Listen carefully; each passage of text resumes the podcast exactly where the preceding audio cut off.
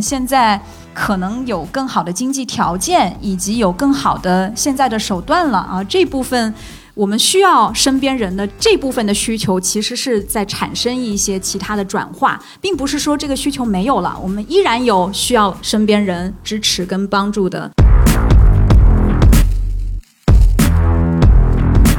后来我就把整个自己的关注点慢慢的聚焦在社区。我发现，当你真的你的世界就聚焦在某一个小区，或者是我们现在做的一些项目的这个社区里面的时候，你会发现这些问题非常的具体，它不再是一个非常庞大的一个问题。那比如说残障人群，我们现在闲下来合作社有一个支持智障的一个二十六岁的年轻人，他开的一个咖啡店，社区咖啡店。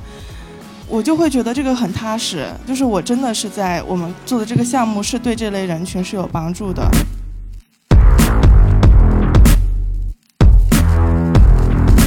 那像这样子二十多岁出头的年轻人哈，如果有一个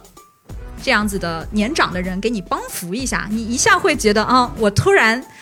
跟本地人长一起了，或者哎，原来本地人不是对我们都是这样有戒备心的哈，有原来他们也愿意支持我们的生活，嗯，就是其实这种彼此之间的隔阂哈，都是想象出来的，但慢慢慢慢的你接触他二次三次之后，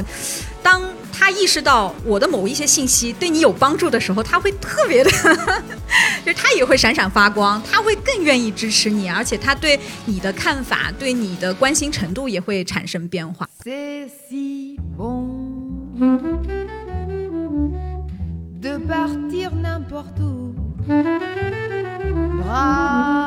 大家好，欢迎收听本期的问题青年播客。这期是问题青年年度对谈系列活动上海站。在本次对谈中，我们邀请了大鱼营造的联合创始人金静与闲下来合作社的主理人西瓜，一起来聊聊我们可否打破同温层，建立持久而有温度的邻里关系这个话题。大鱼营造与闲下来合作社一直在上海进行社区更新与社区改造的项目。我们很好奇，在人群类型多元化的城市社区中。他们是如何跨出同温层，帮助拥有不同标签和身份的人建立连接，以及通过一系列的社区营造活动，居民们的生活状态发生了哪些改变？或许在这些具象的场景与故事之中，我们才能更好地理解为什么在市场与技术似乎能帮我们解决一切生活问题的现在，我们依然需要与人建立连接，依然需要寻找与建立共同体。欢迎各位跟随我们一同进入对谈现场。大家好，欢迎来到我们青年志策划的年度对谈系列活动 m 第二期上海场的活动现场。然后我们今天这场活动呢，是一共会有四场。我是第一场的主持人青豆，然后坐在我旁边的是第一场的两位嘉宾，然后这个是大鱼营造的金静，然后还有闲下来合作社的西瓜，跟大家打个招呼。然后我们第一场的主题是我们能否打破同温层，建设持久而有温度的邻里关系？对，因为可能有一些朋友是一直在关注青年志，然后也可能知道我们今年其实就关注社区这个专题，其实也关注的蛮久的了。因为我们是觉得社区可能对于当代生活还是有非常重要的意义的，它也能解决我们可能在现代生活里面经常会碰到的一些现象和问题。就比如说，可能我们经常会抱怨说，城市里面会有人情冷漠的这种现象会愈发的明显，然后大家好像彼此之间都是独立的个体，然后慢慢之间也好像没有什么干涉，因为你基本上可能待在家里面，只需要一部手机，你就可能完成很多的事情，好像这种社区生活或者公共生活也离我们非常的遥远。对，所以我们是会觉得说，通过一些社区的营造，然后包括社区更新，我们是能够看到说，解决刚才我们所说的问题的一些这种新的路径和方法的。包括我们其实之前在成都的时候，也是有和一些在成都做社区营造的一些伙伴们一块儿去聊过社区这个问题。当时大家聊的时候会发现有一个共识，就是说，就即使现在其实有很多的这种组织者和参与者已经在加入到社区营造和社区更新的队伍里了，但是大家可能对社区的是什么这样一个概念，还是停留在比较遥远的一个印象里面。对，可能还是觉得说我们生活的小区它就是。一个社区。可能我们跟社区的这些接触也是通过可能有一些居委会啊，然后他来收你物业费什么的，就觉得这样好像就是一个社区了。包括可能也不是很知道说啊，社区更新或者社区营造对于我们现在生活而言有什么样的意义。所以我们今天也是希望跟二位能够进一步再去探讨一下这些问题。我觉得我再快速简单介绍一下大鱼营造和闲下来。大鱼营造他们是一直在关注社区更新和社区营造的一个青年组织，他们是一八年的时候成立的，对，然后包括到现在其实也做了很多这种社区的项目，像是比较早之前的这种呃木林中心，还有是之前虹桥机场小区的一个这种改造，最近的像是新华路社区，对，然后他们也是组织了很多这种比较有。有意思的一些社区更新的方式，就比如说社区参与博物馆呀，然后还有美好社区生活节，包括他们还自己出了一些刊物，就是那个新华路，记载了很多这种新华的居民，然后在社区里面发生的一些有意思的故事。那我再来介绍一下闲爱合作社。就闲爱合作社，他们是大鱼营造在进行红仙小区的改造的时候打造的一个这种空间。他们是一个这种防空洞，然后被分为了很多不同的空间，然后里面会有很多的年轻的一些创业者们进行入住。然后一方面是帮助一些小区居民提供一个这种活动的场所，然后另外一方面也是说可以帮助一些年轻的一些创业者呀去实现一些自己的。这种想法，然后它也是一个青年文化的一个聚集地吧，相当于是。我觉得也可以介绍一下，就是可能你们最近的一些动向吧，因为我可能介绍都是比较之前的一些事情了。我们刚刚从一个市集上过来哈，刚刚在虹口那边有一个叫金朝八弄的一个新的一个商业哈，我们在那里办一个市集，主要是闲下来合作社是主要的筹划方哈。一个是我们今年有。很多新的孵化出来的一些活动吧，啊，包括这样子闲下来，它从地下走到地上，哈，而且跟一些商业会有一些新的合作，哈，这也是一种新的内容的营造方式，哈。另外一个呢，是我们其实是去年的。算是九月底到十一月底的这两个月的时间哈，其实我们在新华路街区啊，在新华社区这边做了一个上海城市空间艺术季，不知道大家有没有听过？英文名叫 SUSAS。这个艺术季其实就是把整个新华作为一个十五分钟生活圈的一个样板社区哈，就在里边打造了很多新的有趣的。艺术人文以及结合本身社区的嗯生活需求啊，打造出很多新的一些点位哈，给大家一起去探讨。那大鱼呢，作为一个本地的社会组织啊，其实我们也在这个活动里边参与了几个部分，一个是怎样去跟本地的人一起去探讨本地的。社区共治啊，我们叫共治，就是怎么一起去改变我们社区，完善我们社区的一些，不管是服务还是我们想要的生活方式哈，怎么一起去共创的这个部分，还有一些呢，比如说跟公共艺术有关的，我们怎么去改变自己生活当中的一小平米哈，就是一平米这样的一个空间，有没有可能有 idea 的同时，我可以去把它落地。有没有伙伴可以支持我？有没有设计师？有没有艺术家？有没有经费可以让我们的在社区想做的事情可以真的被看见？这方面也是做了一些新的探索，我们叫一平米行动。还有呢，就是我们有没有可能走进自己社区的？商店哈，就比如说这样子的空间，有没有可能我在这里办一个个展？有没有可能办一个社区街坊的展？有没有可能我们把这家小店的故事更深入的去了解，并且结合他的一些需求去做成展览的形式？这个是我们做了一个叫《迎生记》的一个策展啊，就是跟本地的这些策展人一起走进一家小店，并且跟他一起合作一个展览，也让社区更多的空间被大家所。看见大家在一条街坚持这么多年，为什么？到底我们的艰辛在哪里？我们到底是在这个背后，我们的向往是什么的这个部分，也可以跟更多本地的人一起去探讨。就类似这样子的尝试，我们在两个月的时间里边，比较高频度的哈去做了非常多的策展，以及跟大家做这个探讨。论坛啊，社区节啊，其实都是里边的一部分啊。同时，我们也发布了新一年的以“生活是个圈”为主题的一个杂志。其实，新华路我们做到现在，新华路这本社区小刊物哈，做到现在也是第四年了。我叫西瓜，我已经好久没睡觉了，我已经就是最近都没有好好休息。然后刚从那个我们闲下来的年味市集过来，我身上的这件衣服呢，就是在来之前跟一个大叔跟他交换的衣服。对他用他的这个旧衣服跟我换了一个我们那边的旧衣服，我觉得还挺喜庆的。嗯，然后我们最近就是在忙年味市集的一个活动。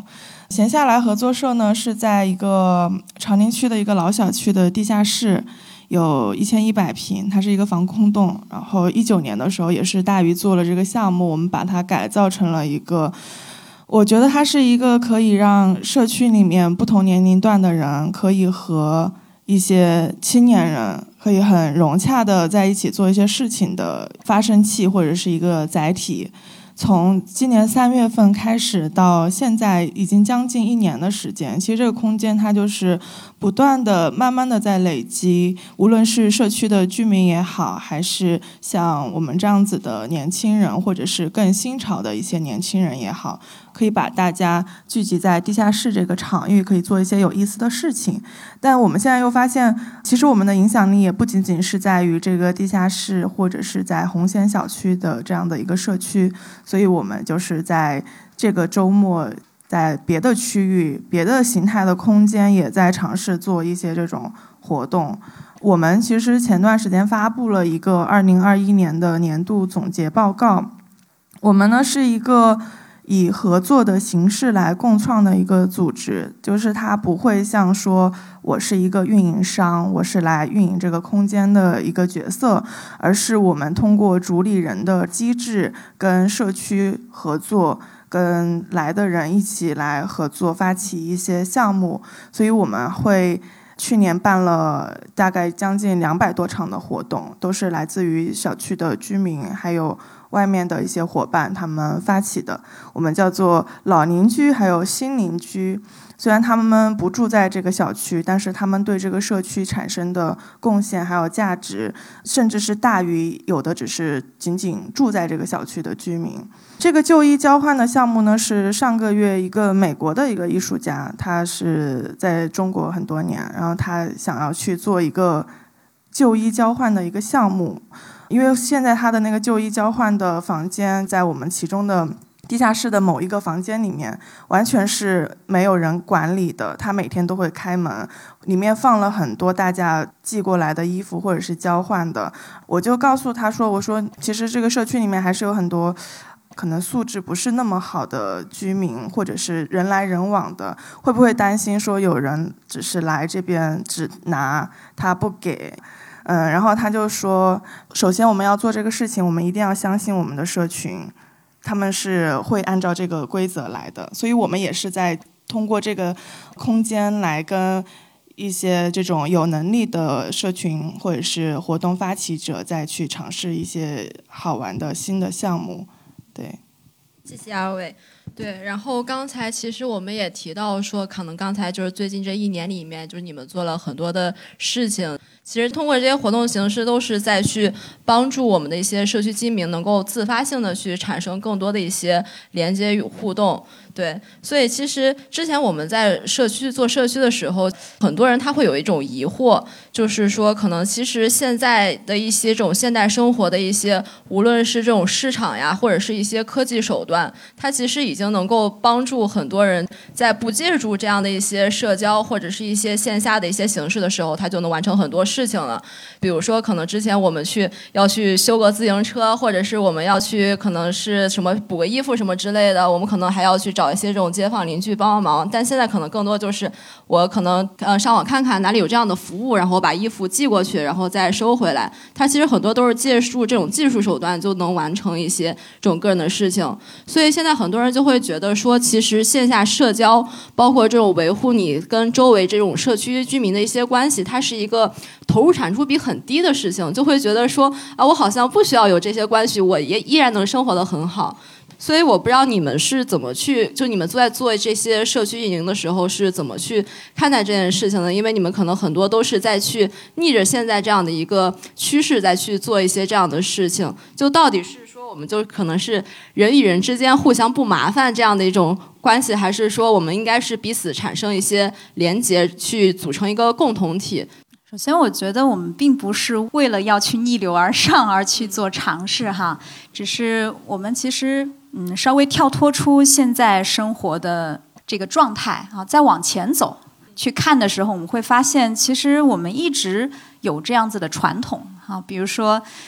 大家不知道是不是跟我一样，也可以回忆一下哈，就是自己的爸爸妈妈或者说爷爷奶奶这一辈儿。就是这一辈在社区里边的生活，其实他们就没有这些线上的支持，他们只能靠邻里。所以呢，他们会不由自主的，我自己家做了一些什么好吃的东西哈，我可能愿意去分给自己的邻居吃，或者邻居家里边孩子没人管，今天有急事儿，我来帮忙带啊。像这种邻里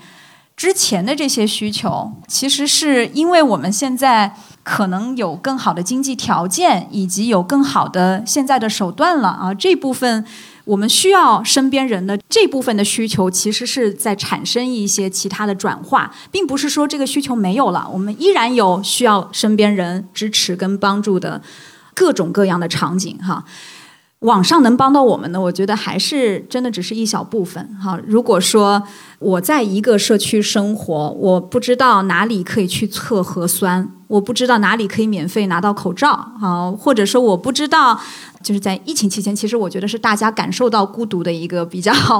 一个密集的这种有有这种感受的一个一个机会哈。其实我是觉得我们在跳脱出来看的时候，我们是看到了原本那些需求都在。但是我们现在有更多的一些自己的手段了，所以我我并不觉得这两个是一种对立的关系，而是一个互补的关系哈。如果我们可以用网上线上的更快速的手段帮助我们做到的事情，当然自然而然我们可以这样去做选择。但如果说我们又需要一些，哎，比如说网上我不知道它靠不靠谱啊，我可能更希望是有一些面对面的，呃，一些信任关系，它可以让我更安心的把孩子交给对方来管啊，或者说，比如说我。我们有一些大鱼的工作人员哈，他就是把孩子寄放在隔壁邻居家待一整天，直到自己回家忘了把孩子还放那儿呢，是真的 哈，就是已经忘记孩子在那儿了，因为孩子在那儿也是他特别安心，他可以跟那边的。他们家也有个小孩儿啊，就可以玩得很开心。那其实是这种需求，不是说我网上通过一个购买服务我就能够得到的哈。有一部分的关系，它其实是自行会生长的。那这种会长大的关系，我们会有一点惊喜哈。比如说要过年了，我们经常会收到有一些街坊来大鱼给我们送。过年的一些小礼品，比如说自己手做的一些糖果，比如说自己做了手做的面包啊，比如说给我们发两根香蕉，就是这种小礼物。你不是说它多么的贵重，但你会有一种温暖啊，那个温暖是它自己生长出来的，不是你很用力去买来或者你能换来的。嗯，它就是一种比较能够在现在这个社会哈，现在这个时间更能触动到我们的一些东西，就因为它。不由自主的，有了好的土壤之后，会长出那些小的芽，会有那些苗苗啊，那些东西会在你真实的有需要的时候，非常能够触达你自己的内心。嗯，我觉得，因为我之前会去在跟大家分享的时候，我都会。有一张照片，那张照片就是一个二十来岁的年轻人，在一个十几平米的卧室躺在床上，就非常拥挤的一个空间，在那边就躺在床上看手机。我把它叫做就是说现在大部分当代年轻人的一个现状。我觉得就是有一个非常矛盾的地方，就是年轻人他们的。生活空间很小，就居住在可能就在这种北上广大城市打拼的年轻人，居住在十几二十平的社区的房间里面。他用这么小的空间，但是他透过手机，他可以看到一个很大的世界，他可以看到各个地方发生了什么，在微信群里面跟别人开启骂战啊，或者是因为观点不同就会吵吵闹闹的，这种情况其实很难发现，但他又在一个很小的空间里面，我觉得这种事会让人非常产生焦虑，还有。抑郁的一个情况，就是你看到的世界很大，但是你能做的事情很小，你能接触到的人也很少。但是在社区里面呢就很不一样。就我现在其实我很少上网，然后很少，我其实可能有点不太会，可能通过网上再去跟别人去，太会去做这种社交。我觉得我的世界就小小的就好了，就是我可能也不需要看到很大的。就是这个世界有多么的精彩，其他的地方发生了什么事，我应该要去关心。以前的时候，就是我可能上大学的时候是一个那种热血青年，会关注社会创新，很还有很多社会的议题。反正一些窗口或者是一些网络的信息途径，会让我觉得这个世界就是很糟糕，简直要完蛋了，因为。有很多的 很多的什么小孩在山区，然后有残障人士出门不方便，反正很多很多。我当时就，呃，写了一封很长的邮件给我的导师，我说我们因为我是学产品设计的，我说我们为什么还要再去做这种这个椅子？就这个椅子不就是几条腿吗？为什么还要变着花样再去做设计？我们应该要关注到更多更多的各个议题，不然的话就是。这个世界就很糟糕，对。然后，但是我觉得印象很深的就是他给我回了一封邮件，他就说现在的年轻人就是会看到很多的消息，然后他们急于寻求速度，想要去。想要试图通过自己的方式去解决，但是改变这些问题，它是一个非常大的问题。你需要慢慢的去了解这些问题，它不是一蹴而就的，它也不是一个人就能解决的。你如果是陷进去了，你又会觉得自己真的什么都做不了，然后就会让自己非常的焦虑，产生这种情绪。对，后来我就把整个自己的关注点慢慢的聚焦在社区。发现，当你真的你的世界就聚焦在某一个小区，或者是我们现在做的一些项目的这个社区里面的时候，你会发现这些问题非常的具体，它不再是一个非常庞大的一个问题。那比如说残障人群，我们现在闲下来合作社有一个支持智障的一个二十六岁的年轻人，他开的一个咖啡店，社区咖啡店。我就会觉得这个很踏实，就是我真的是在我们做的这个项目是对这类人群是有帮助的。那他们现在他妈妈还有他们也联络了更多的像这样子的，就是智力有障碍的家庭一起来参与这个项目。包括社区的全职妈妈，放学后没有人照看的小朋友，就是一个场域、一个空间，它可以去解决这么多的问题。所以我会觉得说，在近处把自己的这个关注点变小了之后，反而产生的能量是更大的。对，然后我觉得刚才。静静提到的说，其实社区带给我们的，它是一种自生长的一种关系。可能这个是在现代社会，我们通过一些技术或者是一些这种经济手段，其实是难以去达到这样的关系的。包括刚才西瓜也说到，解决这些社区的一些问题的时候，也是会遇到很多都是这种具体的问题，可能也会面向一些不同的人群，像刚才提到有是残障人群，然后可能在不同的这种小区，可能这种人群的构成也会不太一样。就比如说，可能有的一些小区呢，它可能更多的是这种上海本地的原住民，然后有的小区可能更多的是一些外来的一些年轻人啊，这样子的一些构成，然后可能有的一些这种社区居民。他可能是对，看刚才提到需要是全职妈妈，也有可能是一些儿童。其实你们可能在一个小区里面会遇到，其实各种各样不同的人群，然后每个人都有这种不同的身份，然后不同的需求。所以你们是如何通过这种设计去能够协调各方人群在社区里面的一些需求的？包括可能因为我们想象有很多有这种产生一些矛盾啊或者冲突的时候，就是该怎么去。解决一些这些问题，我觉得这可能也是很多人就是比较关心的，就是在想象社交的时候，可能先还没想到那种美好的画面，那个矛盾感就先出来了。嗯，怎么说啊？我其实跟刚刚西瓜说的这种，对于在这个世界有非常多的问题要处理，我也有这样子的共鸣哈。也是大学的时候学的这个专业呢，其实是环境艺术设计，会学很多空间设计相关的事儿。呃，但是当时我面临的一个问题是，自己家其实也要面临拆迁啊，所以我发现有一些问题是你在现在的人生阶段不一定能解决，或者说你学的再专业哈，它可能跟解决问题的本质还是会有很大的距离。然后当时会处在一个非常的无力或者说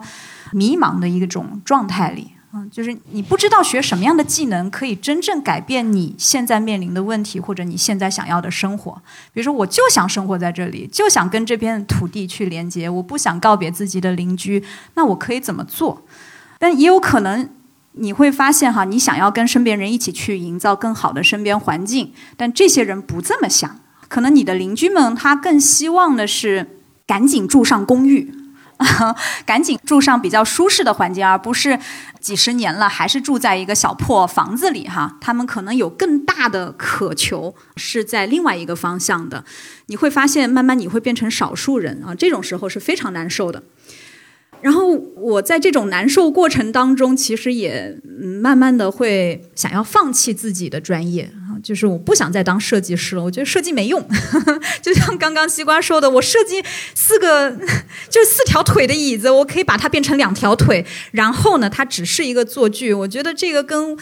我最在意的事情还是很有差距的时候，我就会失去很大的热情。就算我已经花了几十年、十几二十年，我就为了成为一个设计师，但当我遇到这种人生课题、这种想解决的问题的时候，只要我意识到。我学的这些都没用的时候，有可能我就要告别这个专业了。但是在后面人生经历的过程当中，当我看到有更多的本地居民，他自己成为了一个设计师，他有自己想守护的土地跟想自己守护的生活的时候，他们眼睛是会冒光的哈，就是闪闪闪发光的这种样子哈，会非常的打动我，甚至是很多的孩子们。我其实在日本有经历过日本的大地震，哈，二零一一年到现在已经十年的时间了，但其实还是有非常多的问题没有解决。其实一次大的地震或者是核辐射的灾难，哈，会给一个地方带来的课题是二三十年都未必能够恢复的。但是那边的孩子他给到我的一种回应是。不管问题多久要解决，他们要成为那个解决问题的其中一环。他们愿意就现在，就从现在从自己手上可以做的事情开始做，就是开始自己搞事儿，搞自己社区的万圣节，搞自己社区的市集。反而是把灾区搞得很欢乐，你会很诧异。就是 一般我们去灾区，想着我要当志愿者去怎么帮他们捡那些垃圾哈，这那些污染的东西，或者去安慰他们的心理。但你去到当地，你会发现你是被支持的那个人，你会被他们的那种能动性、那种主动想要改变自己的地方的一小寸土地的那种热情，被深深的打动。所以我就开始意识到，问题不是问题。就是你如果能找到你真的自己很想解决的问题的时候，我觉得我们是找到生命的方向了，是找到那个我人生要去到的那个方向了。当意识到这一点，而且我身边能够聚集一帮伙伴一起去思考，那是一个非常闪闪发光的事儿哈。不是说我们解决这件事儿就好了，而是在这个过程里边，我们彼此陪伴、彼此成长，而且跟着这片土地、跟着这个社区一起去成长的这个过程。它其实会点亮我自己的生命，所以慢慢我就会觉得不要去成为那个非得要解决那个问题的人吧，哦，就是趁着那个问题乘风破浪而去的那种，就会换成一种这样的心境，嗯，而且就是当你有伙伴，你你在这个地方，你有伙伴跟你一起商量这个问题的时候。不是你一个人去解决它，而是跟大家聊着聊着，这个问题可能就这样划水就过去了。就那个问题变成大家都可以看到它的各种利益相关方啊，我可以理解你，你也可以理解我，那就没什么问题了。对，就是有问题就推给居委会，这种居民矛盾就还是让居委会去解决。我觉得就是，其实居民的一些问题基本上都。不是什么大问题，现在他们的诉求都非常简单，然后你去听到这个诉求，然后该怎么做，就是让居委会去说。因为我们一般去做社区营造，不大会像这种处理这种问题。但是呢，其实做闲下来合作社对于我来说，今年非常深刻的一个成长，就是如何去理解矛盾。因为我们在我们是一个合作社，就是会有十几个主理人一起来，还会像一个十几个人一起来经营这个空间，然后一起来决策。但其实说实话，我们在最开始的时候，并没有是这种这个机制，并没有建立的完全特别好，所以呢，会显得内部有一些混乱。然后在这种遇到一些比较大的事情的这个决策的时候，会出现非常非常激烈的矛盾。就是在闲下来的可能五六七，可能这几个月。呃，我们其实内部就一直在吵架。我以前是一个特别害怕矛盾的人，就我甚至听到有人大声说话，我都会觉得他们在吵架，我想要躲远一点。但在这种时候，你作为一个这个空间的主理人，你要去协调这么多人他们之间的想法还有利益关系，其实是不得不站在最前面，要去听到所有人的声音。所以我现在会觉得我可以，我有一种能力，就是我可以理解任何人。就是大家说的那些内容，我可以从他们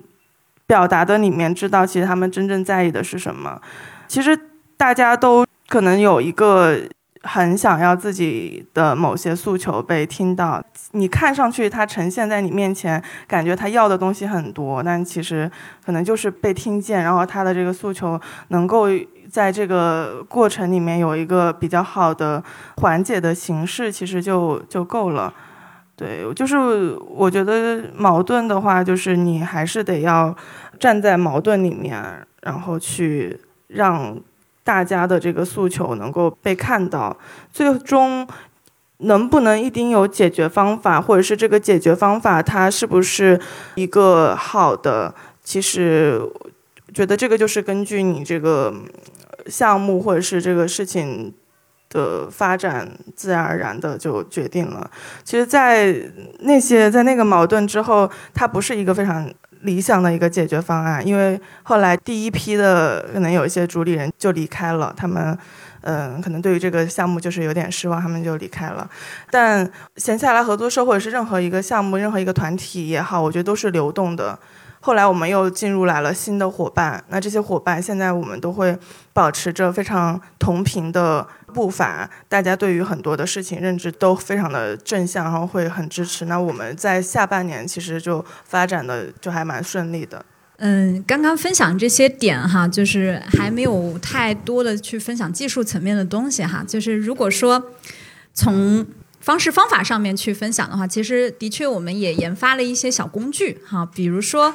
当我们有一个非常具体的矛盾要解决的时候，当然有一部分方式是让居委会这样层面去做事儿，但是我们也我们也有一种其他的互补的形式，就是把这件事儿要扔到居委会之前啊，我们去做一个开放的活动。或者是做一场工作坊，去让大家彼此的声音哈，通过我们前期的一些信息的收集，包括我们对某一些人的具体的诉求有了了解之后，我们把它展示出来。就是同样一个问题，我们让大家在现场就可以看到它的 A、B、C 三个面。你可以看到哦，原来除了我有这样的声音以外，还有 B 面，还有 C 面，有这样的声音，然后让现场的人就可以去至少能够稍微。理解一下啊，我看见别的声音了啊，原来还有跟我对立的面啊，原来还有其他人的需求在。那当看见的时候，你可能就没有办法，还是那么强势的说只有我是对的。就是如果说我们可以让这个对话在现场发生的时候，其实一方面哈，我们没有在说一定要说服你，而是我们让各种声音都被看见。同时，我们去探讨，当这种三种声音都在的时候，什么是在现在当下最合适的方向，然后再去做一个协调的这样一个方案出来。当然，我们也会告诉大家，没有最完美的方案，只有大家觉得现在可能比较合适，我们可以试一试的这个方向。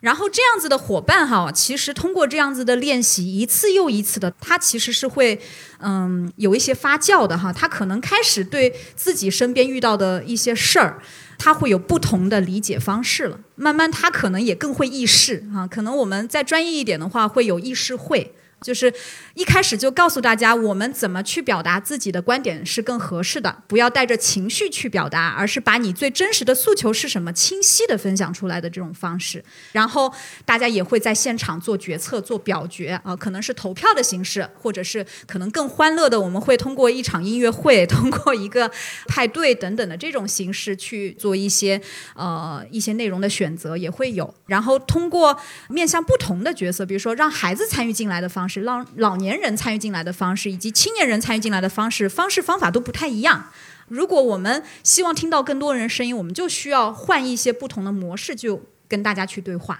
我可以举个例子补充一下，因为像之前红仙小区在改造的时候，就是有一个儿童玩乐的一个地方，它在幼儿园，就是这边是幼儿园，然后这边是一个居民楼的。里面，然后我们会在想要在中间加一个儿童友好的一个活动的场地。那在这个，我们会把这个方案先公示出来。大家当然就是有人看到这个方案就开始有声音了。住在这个一楼的这个居民就会觉得太吵了，本来幼儿园就已经很吵了，现在还要加一个这个东西，会影响我们睡觉。那就不断的有人在跟我们反馈，所以我们就决定开一个工作坊来把这件事情讨论清楚。所以我们会邀请。住在这个一楼的，或者是这栋楼的居民，以及一些需要儿童友好场地的一些家长啊，或者是什么，大家来开会。那最开始大家也非常激烈，然后再吵吵吵。但是他们讨论的就是说，这个场地我不要，就是不要装。然后那个家长是，小区实在没有空间了，小朋友没有地方玩，要装。好。那其实最后方法解决的方法也很简单，就是让渡出来了相应的空间，不要让它紧靠在居民楼的这个窗户旁边，然后这个地面可能也是做那种软、比较软的，不会发出太大声音的这个处理。然后呢，就在后期的这个运营上面，它是在某个时间段开放，某个时间段不开放，就是任何的问题它都不是绝对的，它都可以通过大家彼此去协调，最后有一个方案。我觉得刚才就是金静和西瓜分享的，我觉得还有挺有意思的几个点。一个是刚才金静提到，就是可能跟团队合作这么久了，然后其实现在已经慢慢学会了说跟问题共存这样的一个方式。包括西瓜刚才也分享，就是现在已经非常会理解矛盾了，能瞬间就知道就是大家矛盾背后可能一些想法什么之类的。对，然后刚才也有分享这种工作坊的形式，然后就是能让大家去看到问题背后它的不同的这种面相。其实我觉得这些其实对于我们的现在这种生活而言，其实。嗯，借鉴参考性其实都还挺大的，因为可能就像刚才我们提到说，就我们在现在生活的时候，就当我们在社区里面遇到一些问题，可能我们就会想急于把这个事情就处理掉。比如说，我们可能听见楼上有人在装修，我们就想着说，我们能不能对吧，报警或者怎么样，就立刻就让这个声音停止，或者是说，可能隔壁有这种孩子吵闹，然后我们就也很不乐嗯乐于去看到说社区有很多这种我们老说叫熊孩子。就有很多人也会去抱怨说，能不能有一个非常及时有效的解决方法去处理这些事情？但是其实通过这些嗯社区的一些公共活动，我们其实是可以去尝试说，能不能去看到更多的这种矛盾背后的一些不同的声音，然后包括可能问题它一些不同的面向。对，其实是。嗯，怎么说？就是有有助于我们说，不要说是快速的，就是老是想着说一定要有一个某一个及时的解决方案。对我觉得这些其实都还蛮好的。刚才也提到一个，我们就是可能现在很多年轻人一种很典型的生活场景，就是躺在二十多平米的一个出租房里面，然后就抱着一个手机望着天花板，然后也不知道干什么，天天就在那边刷一些视频啊、社交媒体啊这种的。对，就是构成了很多这种年轻人现在一个生活常态了。所以我不知那经过这样的一些这种社区的一些营造和社区的一些更新之后，就是生活在这个社区里面的居民，他们是不是真的就是生活状态得到了一些这种。改变就是我觉得可以跟大家讲讲，就是说那种改变之后，它大概是一个什么模样？我觉得这个可能也是很多人他们就是没有办法去想象的那一个画面。嗯，我可以举一些例子哈。其实我们在新华路社区，呃，因为已经做到第四年，我们持续耕耘这一个地方的土壤的话，其实人跟人的网络关系就形成了哈。就是我们其实有自己的街坊群。比方说，嗯，其实这个街坊群最早呢，是因为我们想对街区的某一条路哈进行讨论，这条路到底该不该改造。该改造成什么样哈，就是发起了一个讨论群，才十几个人，但是现在呢已经发展成有二群了，就是已经有几百人的规模了。那现在这个群每天在群里边发生的事儿，就比如说我又丢了一条狗。这条狗我特别心爱的，这又在街区走丢了啊！那我们可能就在群里边，二十四个小时之内就能找回它。就是街坊们，就因为很多人都在这个群里，对对对对对，就是因为大家都在这里，所以要遇到狗的几率会变高很多。就是除了一个人以外，你会变成有五百个人都有机会遇到这条狗哈。然后这条狗也有可能因此会成为这个街区的名狗 啊。另外呢，也会有一些物物交换，有一些生生活在街区的人，其实他还是。有一点这种环境意识哈，他其实不希望一直自己的东西都扔掉哈，他其实就算是我的一盆绿植啊，我都希望可以哎就送给邻居，但是我隔壁邻居我有点送不出手，我就在群里边 问一下有没有人喜欢绿萝啊，有可能就有四个人变成了你线下的好友。通过换绿萝这样一个小小的行动，他就认识了几个邻居，而且还会后面就约着一起去看电影啊，或者是是去其他的一些社区的活动去了。这种是蛮日常的，都在发生了哈。就是其实是线下跟线上一个互相转换着的新的有需求放进去，然后我的需求被满足了，我还创造了新的一些社交啊，这样子的一种场景感。呃，甚至有一些老呃，就是新居民跟。本地老居民之间也会产生一些有趣的化学反应哈，就是老居民像我们叫阿姨爷叔的这种哈，就上海我们叫爷叔啊，就是他其实是对本地生活是很懂经的哈，就是他知道这里你去哪里买菜是最实惠的啊。甚至他知道哪里的裁缝是最最拿手的哈，哪里的这个修鞋铺是比较靠谱的，哪里的理发师又便宜又给你剪的又好，不用你付年卡费哈 之类的，就是这种生活上面的呃信息哈，其实本身刚刚搬来这个地方的新的租户哈，租客其实是不太了解的。那像这样子二十多岁出头的年轻人哈，如果有一个。这样子的年长的人给你帮扶一下，你一下会觉得啊，我突然跟本地人长一起了，或者哎，原来本地人不是对我们都是这样有戒备心的哈，有原来他们也愿意支持我们的生活，嗯，就是其实这种彼此之间的隔阂哈，都是想象出来的。但慢慢慢慢的，你接触他二次、三次之后，当他意识到我的某一些信息对你有帮助的时候，他会特别的，就他也会闪闪发光，他会更愿意支持你，而且他对你的看法、对你的关心程度也会产生变化。嗯，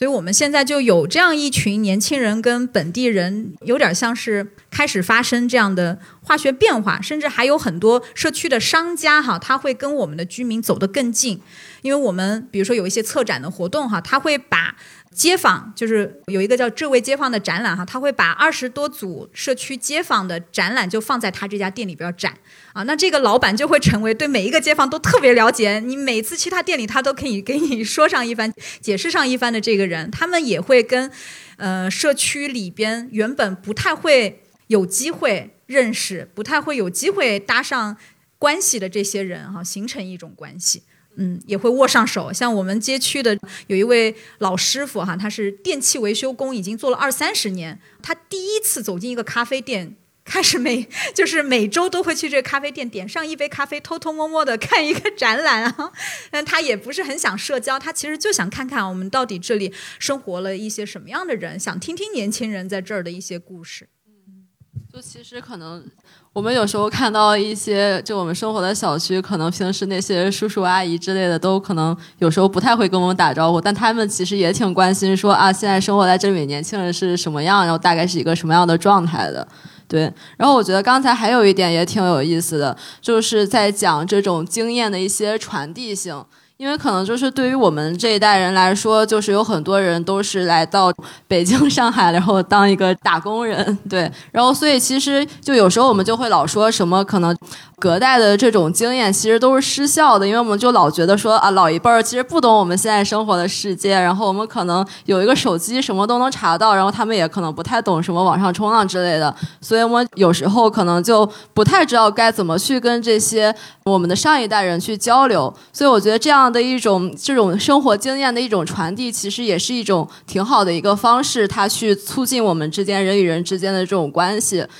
刚才我听到很有意思的就是这种生长的关系，包括你们也说到，就是通过一些嗯活动的形式，它其实是帮助很多人去自发的去拥有建设社区的一些积极性，其实是给予很多这种不同的个体他们一种自己的主动能动性吧。就是说不是强加给他们的，而是他他们自发能生长出来这种对于社区的责任意识啊，或者是一种主人翁意识的。所以我先想是想请二位就是再大概讲一下，说这样的一种。主动能动性，就是在你们眼中看，大概是一个什么样子？就是他在经过一些这种就是社区的互助的一些活动之后，他之后怎么能够去帮助这些社区，就是更好的就有一个这种主人翁意识，或者是推动这种社区的一个更好的发展吧？对对对，嗯，这个呢，我觉得其实是呃，闲下来一直。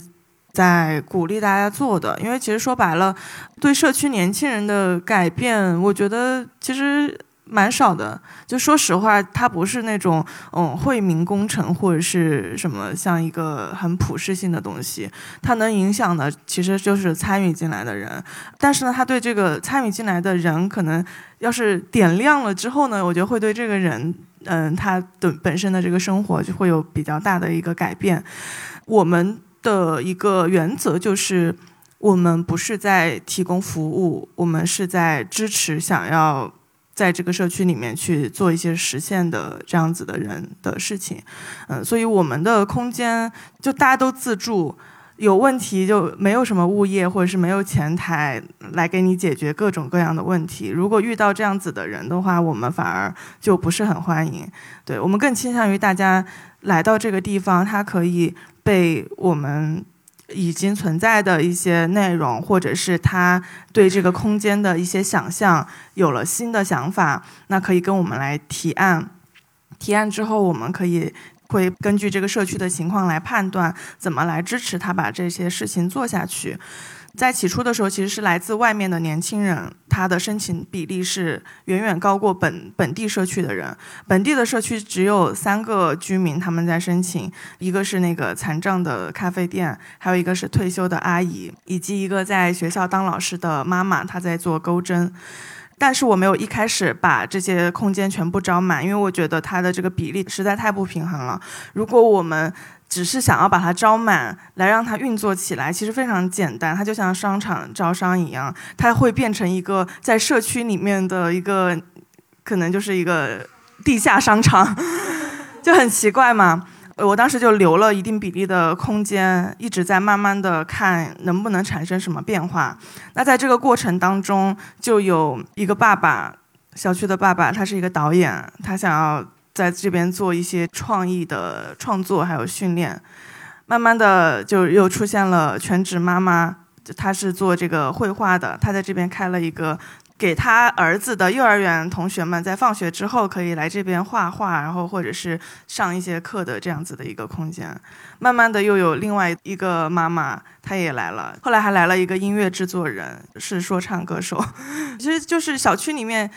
不光光只有老年人，我们把这些稍微年轻一点的人给他挖掘出来，然后他们在这个社区里面做的这个事情也是跟这个社区紧紧相连的，嗯，所以在这个里面的话，它的整个比例回归之后，我们整个的社群的生态是非常多元的，然后在这里面会发生非常多有趣的事情。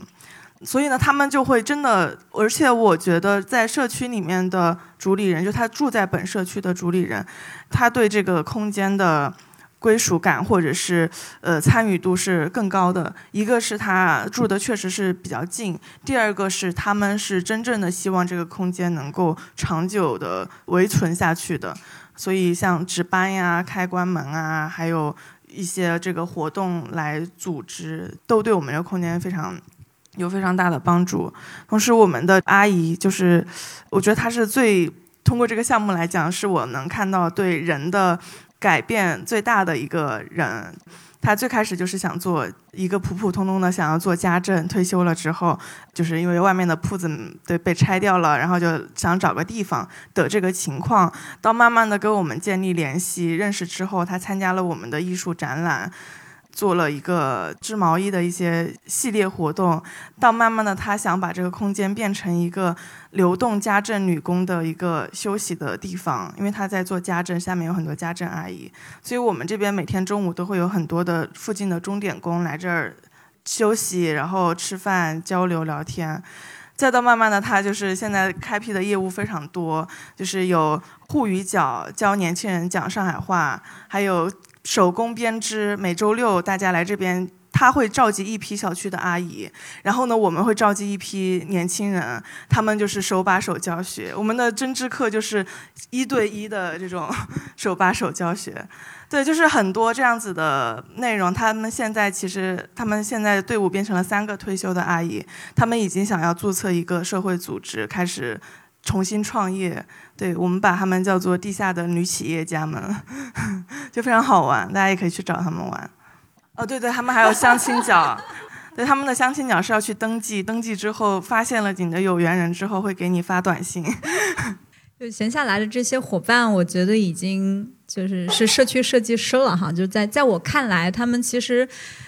简单来说，他们在服务于附近的人。在服务于这个社区的同时，他自己也在创业，这两者是互补或者说是互相支持的一种关系。因为我我会把它叫做是半社造或者是半社区设计师半 X。这个 X 可以是家政，也可以是比如说我是专门做说唱的，或者我我是搞体育的哈，就是我可以在自己生活的这个圈子里边找到一个比较低门槛。费用比较低，我又能在这里边创造很多可能性的这样一个据点，而且我在这里能找到我的伙伴们哈，我我在这里可以聚集更多哎原本我勾搭不到的一些有趣的人啊，比如说年轻人跟阿姨的这种碰撞，我其实也是对这个故事特别的特别打动我哈，就是我发现阿姨当她真的了解年轻人，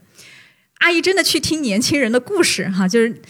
这个时候，他们也也开始发酵，他们也脑门子也会想，嗯，我要为这群年轻人做些什么。一开始他们只是想我要为阿姨团体们做些什么，现在变成我要为年轻人去做一些什么，看到他们的需求，并且他也会变成自己创业的一个方向哈。这种生长，我发现阿姨们也真的是是有自己人生的第二世的那种感觉。嗯，我觉得咱们在做的事啊，简单来说就是在。创造更多的参与的土壤，让更多的人可以成为社区里边的设计师，是你自己生活的设计师，也是自己附近的设计师，是自己社区的设计师。那这个设计，其实你真的把自己放在我是一个设计师的这个角色上的时候，你不会没有动力，因为每一天都有可能有新的东西，你都会遇见新的可能性。所以，我觉得我们如果。要去提升我们的自主性，哈，就是一定要往自己喜欢的方向去做，创造的每一天都是自己渴望的样子，而不是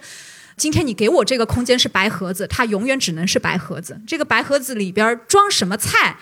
它可以装菜，也可以装鸡、装鸭，它可以装知音角，也可以是装一个舞台。可以装任何的一个东西，社区就是这样一个白盒子，里边装的菜就是我，我有可能今天遇到的是你，我们就变成了一个脱口秀；我明天遇到了阿姨，可能我们就变成是一个社区食堂。这是一种非常有趣的碰撞的过程。我也不知道明天炒哪个菜哈，所以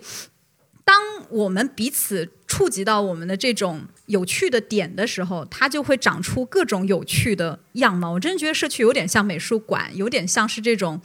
有公共性啊，但是又充满创造力的这样一个空间，嗯，所以如果说我们在做什么的话，我们其实就是在把空间往这样一种创造性空间去做激活，让更多的人，嗯，在那里可以发挥出自己。比方说，我们有一些青年人，他就对水果店有一种妄想症，他希望水果店可以变成歌厅、舞吧，或者是变成大家可以在这看电影的地方。然后我们就通过某一些项目，它就实现了。然后这个水果店也会觉得，啊，原来我们的店还可以这样被玩儿，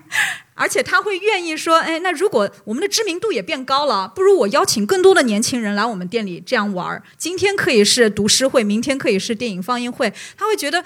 这种有趣的事情要让年轻人自己来策划，他也会看到自己店铺的新的一种可能性，就会一起生长。嗯。